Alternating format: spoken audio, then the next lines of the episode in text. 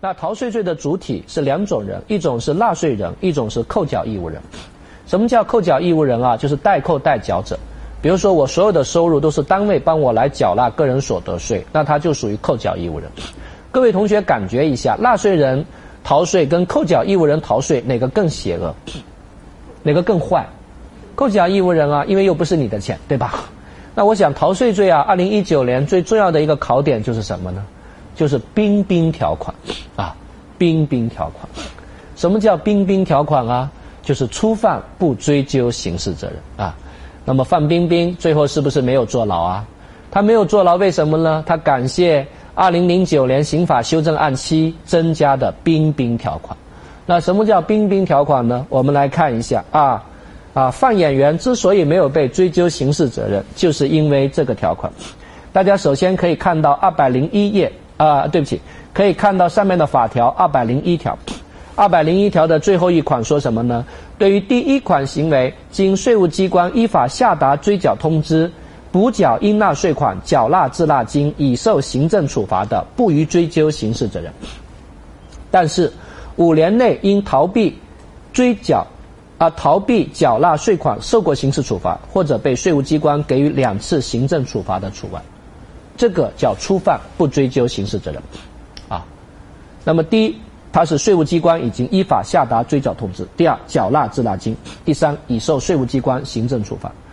那特别提醒各位注意，因为法条说的是对第一款行为，那第一款只说的是纳税人，而第二款说的是扣缴义务人，所以这个初犯不追究刑事责任，只针对纳税人，而不针对扣缴义务人。因为扣缴义务人，你小子不交钱是很坏的一种行为，所以不针对扣缴义务人。同时，大家还要注意有两个例外，一个例外呢是五年内曾因逃避缴纳税款受过刑事处罚，或者税务机关给予两次行政处罚。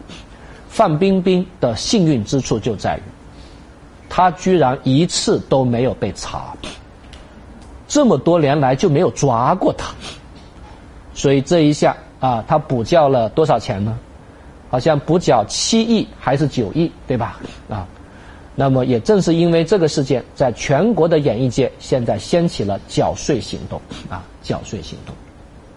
啊，那有些同学说啊，那凭什么范冰冰就不做了，而那个海外代购一百多万的那个空姐却做了？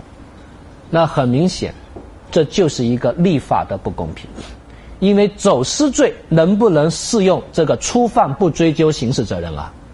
走私罪是不能适用的，只有逃税罪才可以适用。但其实我们会发现，走私普通货物品罪的本质是不是也是逃避关税啊？但非常遗憾，啊，走私罪是不能适用二百零一条的，因为二百零一条它只说了对第一款行为。没有说对走私普通货物，但是老百姓心中都会有杆秤。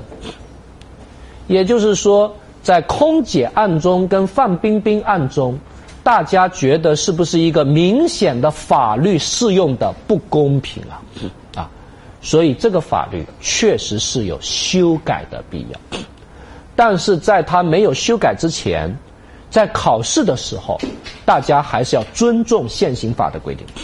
比如考试的时候考空姐代购案，说如果这个空姐补缴税款，那就可以不予追究刑事责任。这个选还是不选？这个是不选的啊，这个是不选的。因为我们说的不予追究刑事责任，只能针对的，就是逃税罪啊，针对逃税罪。那它是不包括逃避关税。